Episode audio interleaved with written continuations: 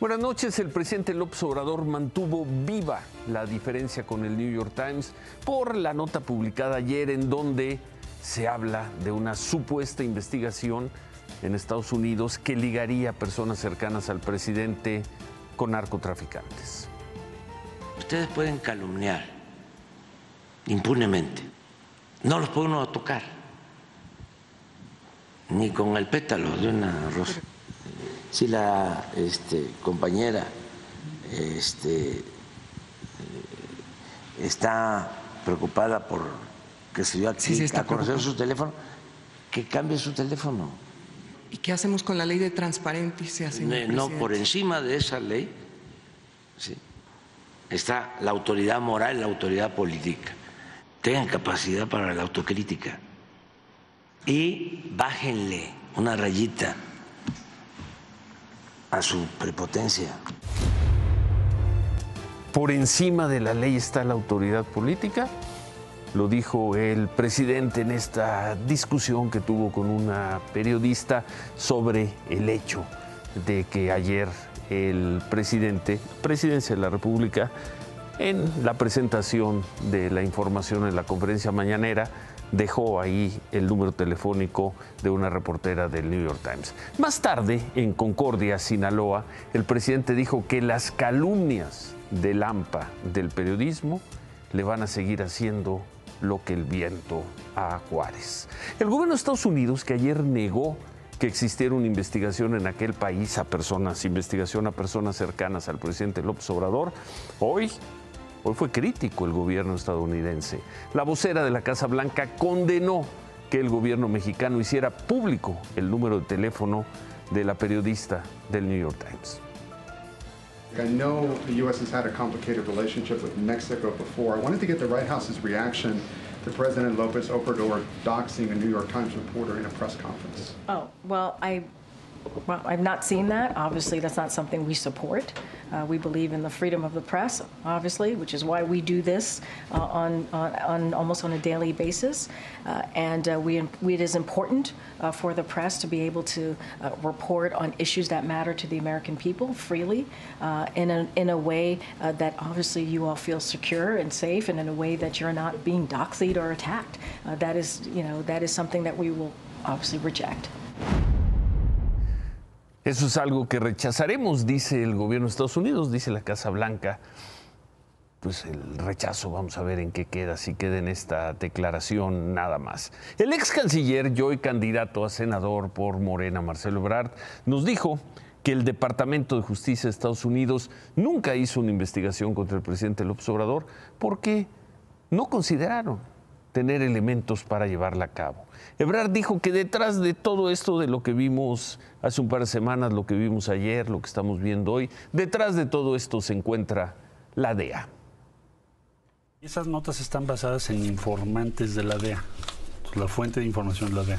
La DEA ha hecho esto muchas veces, no, es algo nuevo. ¿Por qué están haciendo eso ahorita, la, la DEA?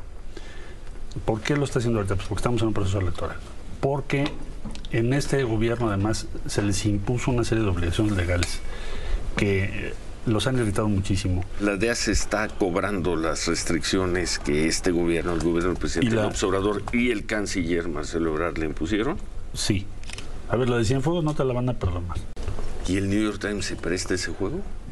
El New York Times recibe informes y los publica porque tiene que estar en la nota. Yo así lo entiendo. Xochitl Galvez también habló del tema. Yo insisto, si el presidente siente que está siendo difamado, está obligado a poner una denuncia en los Estados Unidos. Hoy nos dice el canciller que la DEA está enojada. No sé si la DEA está enojada o no con México, pero la DEA tiene testigos protegidos y el presidente con testigos protegidos abrió casos de investigación tremendos contra la oposición. O sea, cuando se trata de la oposición, el presidente le da credibilidad a los dichos. Cuando se trata de su gobierno, de sus familiares y de sus allegados, son calumnias. Que se investigue y que se haga público. Después de las palabras del presidente López Obrador, el presidente del INAI, del Instituto de Transparencia y Acceso a la Información, escribió en su Twitter, cualquier autoridad debe cumplir con la Constitución y la ley. Absolutamente nadie puede estar por encima de la ley. Lamentamos que desde la presidencia no se advierta lo grave que puede ser la divulgación de información de cualquier persona, especialmente de una periodista. En fin, así la polémica, así la discusión, así termina la semana. Por cierto, vamos a ver eso en México, vamos a ver cómo está el tono en Estados Unidos, vamos a ver las cosas que sigue diciendo allá el candidato a la presidencia, Donald Trump. Gotta beat crooked Joe Biden if it's going to be him. I don't know if he's going make it to the starting gate. The guy can't talk. The guy can't walk. We're going to tell crooked Joe Biden, you're fired. Get out of here. You're fired.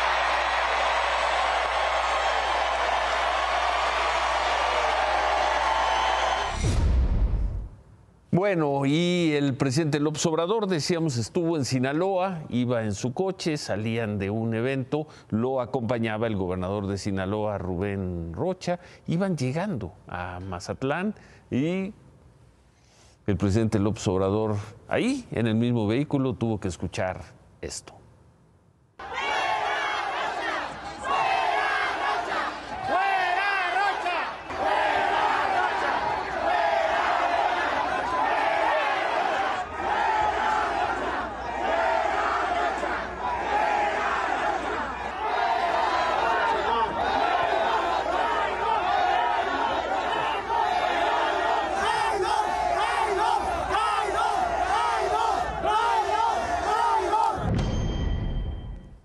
Rocha, fuera Rocha, y el presidente tranquilo baja la ventanilla de la, de la camioneta, habla con las personas. Bueno, es una imagen que hemos visto a lo largo del sexenio, pero bueno. Fuera Rocha. ¿Quiénes gritaban fuera Rocha? Fuera el gobernador de Sinaloa. Eran los trabajadores o eran trabajadores de la Universidad Autónoma de Sinaloa. Acusan al gobernador de estar violando la autonomía. También se manifestaron ahí personas del partido sinaloense por una disputa que mantiene Rubén Rocha con el líder y fundador de ese partido, Héctor Melesio Cuen.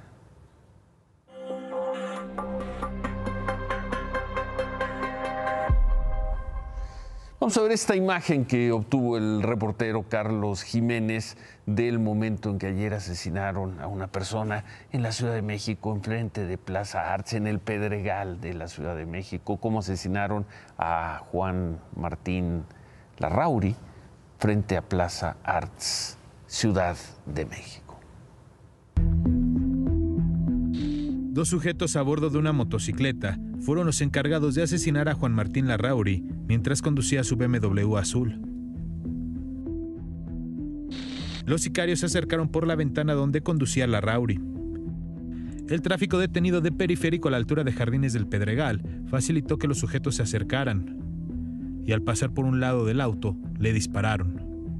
De inmediato los hombres en la moto huyeron entre los autos, se incorporaron a los carriles centrales de periférico y escaparon. Momentos después, Juan Martín Larrauri perdió el control del BMW. Primero se estrelló contra el muro de contención, para después terminar en una excavación de una obra.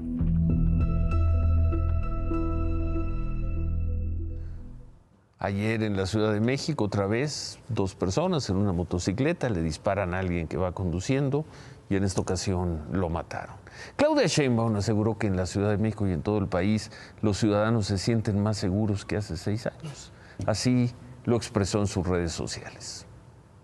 El tercer tema que quiero platicarles hoy es sobre esta campaña que tiene ya algunas semanas o quizás semana y media, en donde en las redes sociales se ha hablado de un supuesto vínculo del narco del presidente de la República y con estos hashtags que ya han visto ustedes. Esta idea que quieren plantear de que no hemos avanzado nada en el tema de seguridad en nuestro país. Por supuesto que hay que seguir trabajando y tenemos estrategia para ello, pero ahí ven ustedes las gráficas. La disminución en el caso del país de la percepción de inseguridad y en el caso de la Ciudad de México, la disminución de la percepción de inseguridad. No se dejen llevar por noticias falsas y hay mucho por hacer, pero se ha hecho muchísimo. Tiene razón Claudia Sheinbaum, la percepción de inseguridad ha disminuido ligeramente, se sigue manteniendo en torno del 70%. En ese punto tiene razón. Las cifras, las cifras dejan dudas. Vamos a ver el caso de Guerrero, por ejemplo. Son las cifras preliminares de homicidios reportados por el Sistema Nacional de Seguridad Pública esta semana. El lunes reportaron tres personas asesinadas. El martes, cuatro. El miércoles, ninguna el jueves 3. Nada más en un hecho. El enfrentamiento de grupos criminales en San Miguel Totolapan se habló de 17 personas, 17 personas asesinadas. El presidente de la República dijo el miércoles que en esos hechos habían muerto 12. Y sin embargo, aquí están las cifras.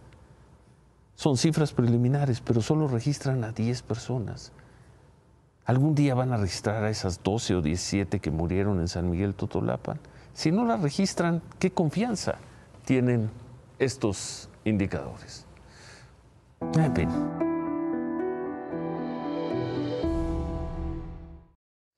Bueno, hablando de Guerrero, y por fin vamos a ver esta nota, qué bueno. Qué bueno que la vemos. Hoy se reinauguró la arena, la arena GNP Seguros en Acapulco. Es la sede del Abierto Mexicano de Tenis, que sí se va a jugar. Hace cuatro meses parecía imposible. Sí se va a jugar y comienza en unas horas el torneo. Hoy se abrió, abrió sus puertas, hay seguridad como todos los años cuando se juega el abierto de tenis, pero lo fundamental es que se jugará en Acapulco, el abierto mexicano de tenis y todo esto comienza ya, comienza el lunes.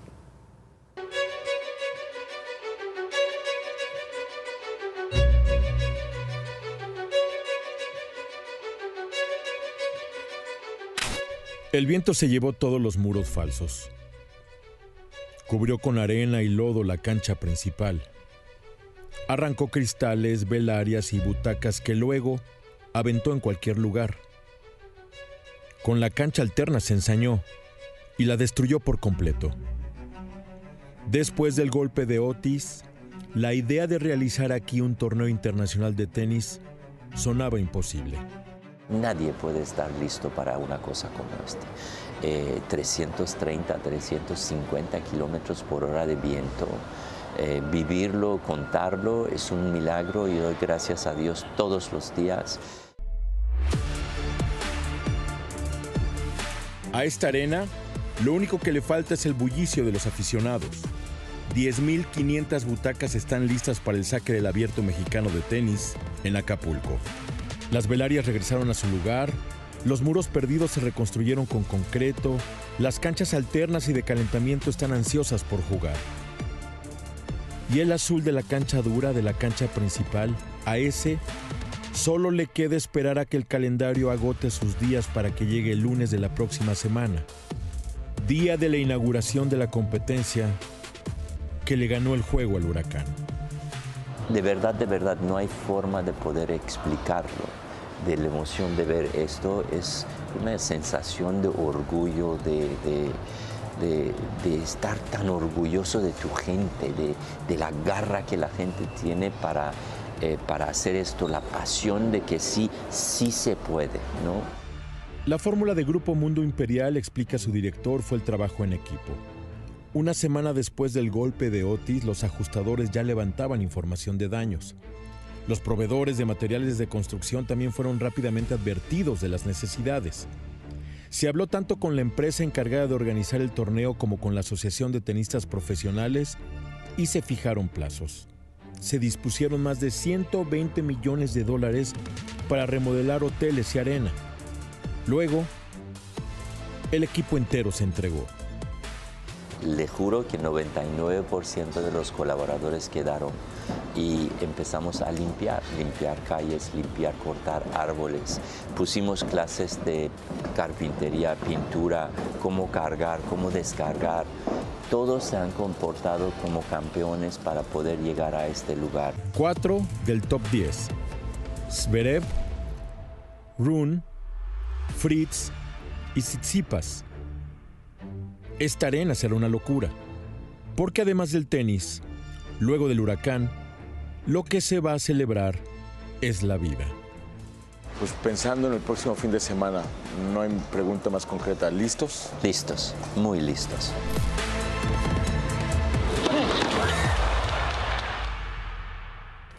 Esta es una nota que queríamos hacer y que hace cuatro meses nos parecía imposible que llegáramos a transmitir. Suerte al abierto mexicano de tenis, suerte sobre todo a Acapulco.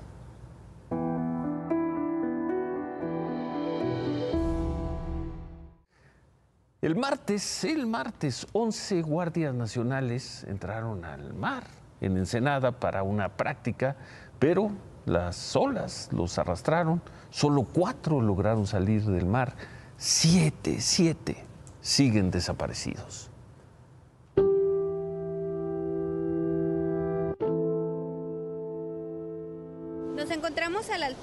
Justamente de esta playa de Ensenada, Baja California, que se encuentra a un costado de lo que es el campo militar El Ciprés. Aquí ocurrió un accidente en, donde 11 militares desafortunadamente eh, pues los arrastró una corriente en este punto de esta playa. Aquí podemos apreciar que hay civiles, hay personas, al parecer incluso familiares de los siete militares que todavía se encuentran desaparecidos en este punto. Estamos apreciando precisamente este operativo que se está realizando por aire, por tierra, eh, hay elementos de la Marina, del Ejército, de la Guardia Nacional en este punto. Han pasado más de 80 horas y aún no se sabe nada de los siete guardias nacionales que desaparecieron en medio de una práctica en el mar de Ensenada. De acuerdo con familiares, esta práctica fue dirigida por el teniente coronel David López Ordaz, pese a la alerta que hizo la Capitanía de Puerto por el fuerte oleaje. Ellos no tienen por qué estar en, la- en- en el mar porque no son marinas. Una negligencia total, 100% sin, sin comas, sin puntos, de que los hayan metido al mar sabiendo que estaba en luz roja eh, para que nadie podía entrar al, mar, ¿no? Esa persona que hizo eso tiene que ser castigado con todo el peso de la ley. Solo cuatro de los jóvenes lograron salir de entre las olas, pero Brandon Gastelum, Abraham Sánchez, Manuel Vilchis, Esteban Sarmiento, Isaías Pérez, Omar Frías y Michael Arellano fueron arrastrados por las olas, jóvenes de entre 18 y 22 años. Muchos de ellos no eran originarios de Baja California, por lo que sus familiares apenas llegaron hoy a Ensenada. Esto es desgastante el saber qué está pasando. Queremos algo en realidad, queremos una información, queremos que nos entreguen a, a nuestros hijos. Es una incertidumbre. Pasan los días y más y más y más. Estas últimas horas han sido de muerte, de angustia, de enfermedad para cada uno de nosotros. Estamos desesperados. Han sido de muerte, esa es la palabra, de muerte. El no saber si está vivo, si está muerto, si está dentro de los cuartos que recogieron primero, si está dentro de la mar, si lo volveré a abrazar. Nos comentaba vía telefónica la gobernadora del estado, Marina del Pilar Ávila Olmeda, que incluso eh, ya se está considerando traer elementos buzos. Uno de los jóvenes desaparecidos es Isaías Pérez de 18 años, quien es originario de Veracruz y el próximo 3 de marzo iba a graduarse. La promesa de las autoridades es que el operativo de búsqueda no parará hasta que los siete jóvenes sean localizados. Sin embargo, hoy fue otro día sin éxito. Bueno, señora Lanfar, Mande, dígame, soy el capitán Durán. dígame. Este, señora, este, continuamos sin resultados.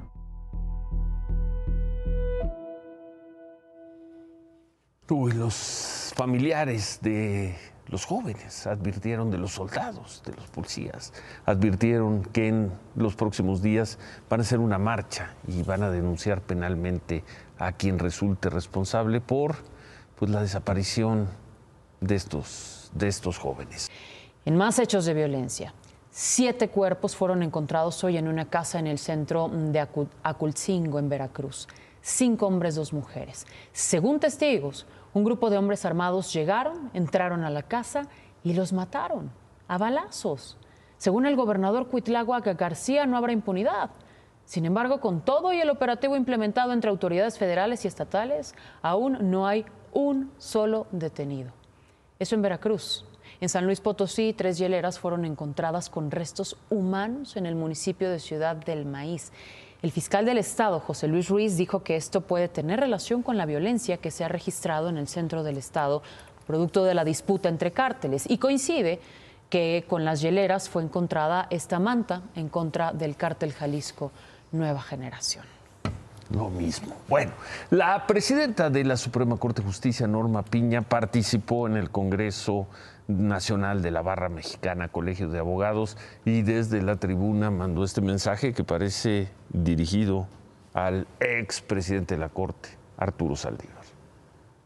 Como sociedad debemos tener muy claro que en una recta interpretación de nuestra Constitución no debemos confundir nunca la colaboración y el diálogo entre los poderes del Estado con la subordinación del Poder Judicial Federal frente a los otros poderes. El Consejo General de Abogacía Mexicana, que agrupa a distintas barras y colegios, también criticó lo que consideran ha sido una injerencia al Poder Judicial. Expresaron que lo dicho por el presidente López Obrador, quien dijo que cuando Arturo Saldívar era presidente de la Corte les facilitaba intervenir en algunos casos judiciales, es el reconocimiento, dicen ellos, de una conducta de intromisión inadecuada. Y por eso le piden tanto al presidente López Obrador como al ministro Saldívar que respeten la Constitución. Además, piden investigar si Arturo Saldívar o sus subordinados cometieron alguna ilegalidad al, dicen, interferir indebidamente en el proceder de algún juez o magistrado. Y la estanzuela en Hidalgo, una de las presas más importantes para el abastecimiento de agua en Pachuca. Incluso era un lugar turístico para el municipio de Mineral del Chico. En este recorrido que hemos hecho en algunas de las presas que hoy sufren la sequía en el país, así encontramos hoy la estanzuela.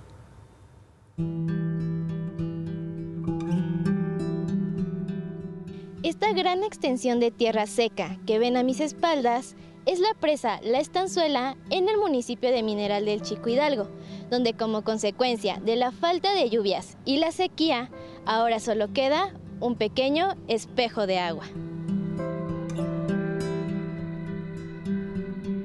Vine hace dos años y estaba lleno aquí. Y ahora ya no hay nada, mire, completamente se secó. Pero pues ahora veo que ya no hay nadie pescando, pues no hay agua. De verdad aquí no ha llovido nada. eh, Desde el año pasado nada más como dos o tres lluvias que vinieron y se daban unas cosechas grandes. Y pues ahorita ya no. De verdad está demasiado seca la tierra. Eh, pues por falta de la lluvia no, no se ha podido continuar para sembrar. Estamos esperando que llueva porque si no pues se va a perder todo lo, lo que hemos hecho, trabajado más bien. Estoy en la cortina de la presa La Estanzuela y como pueden observar está completamente seca. Pobladores de la zona esperan que este año llueva lo suficiente para que se recupere en su totalidad.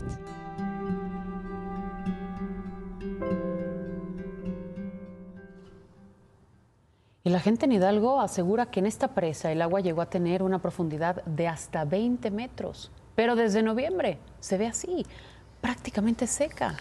Sí, una más, ¿eh? Una no sé cuántas hemos registrado y creo que seguiremos registrando en los próximos días. Buen fin de semana, Claudia. Gracias, Ciro, pero no me puedo ir. Y no me puedo ir porque la contaminación en el Valle de. México no se dio. Mañana se va a mantener el hoy no circula, a menos que las condiciones cambien. Mm, Se ve difícil.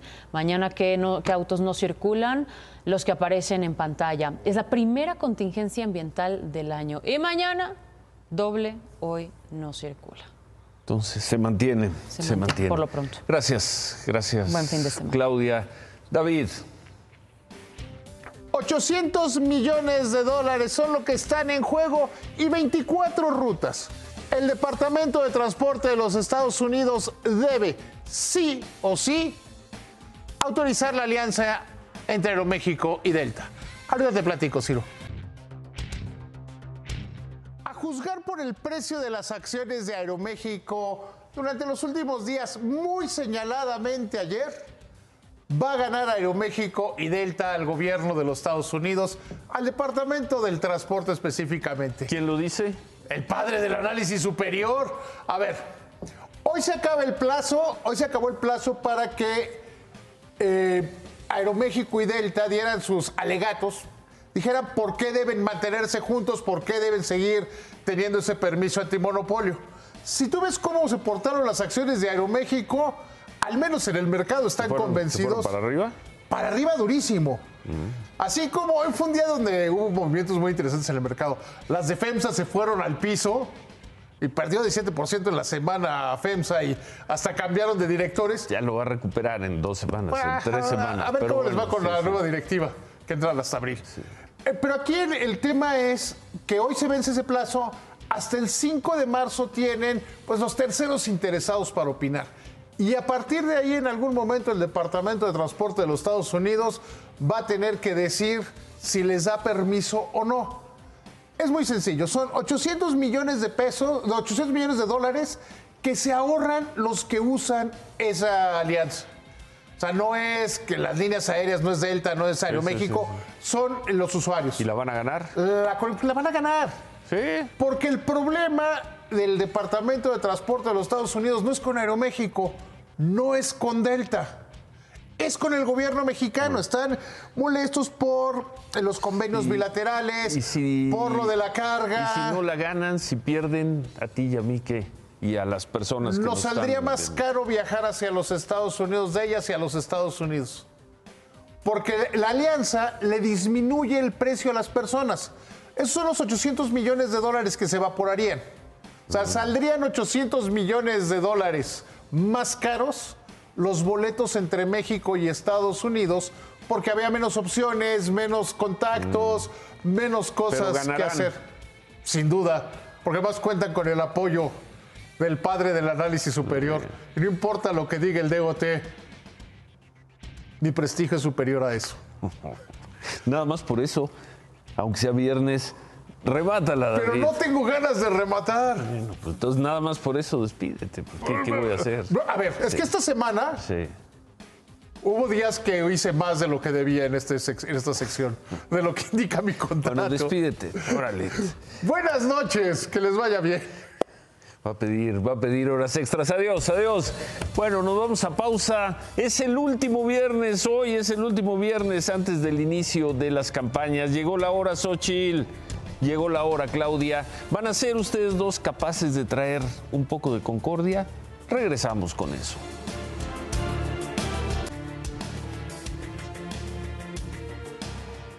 Nos vamos, falta solo una semana para el comienzo de las campañas. El país está caliente en lo político y la violencia no deja mucho margen para el optimismo. Dos mujeres serán el centro de atención durante los próximos tres meses. Ojalá el toque femenino, el espíritu femenino le ayude a México a transitar en razonable concordia el tramo que irá del primero de marzo al 2 de junio. Llegó la hora de Xochitl, llegó la hora de Claudia. Casi 100 millones de posibles votantes las van a estar observando, escuchando, acompañando. Que se dé la competencia, sí, pero que no llegue desprovista de concordia. Dos mujeres, dos buenas personas. Buen fin de semana. Ánimo.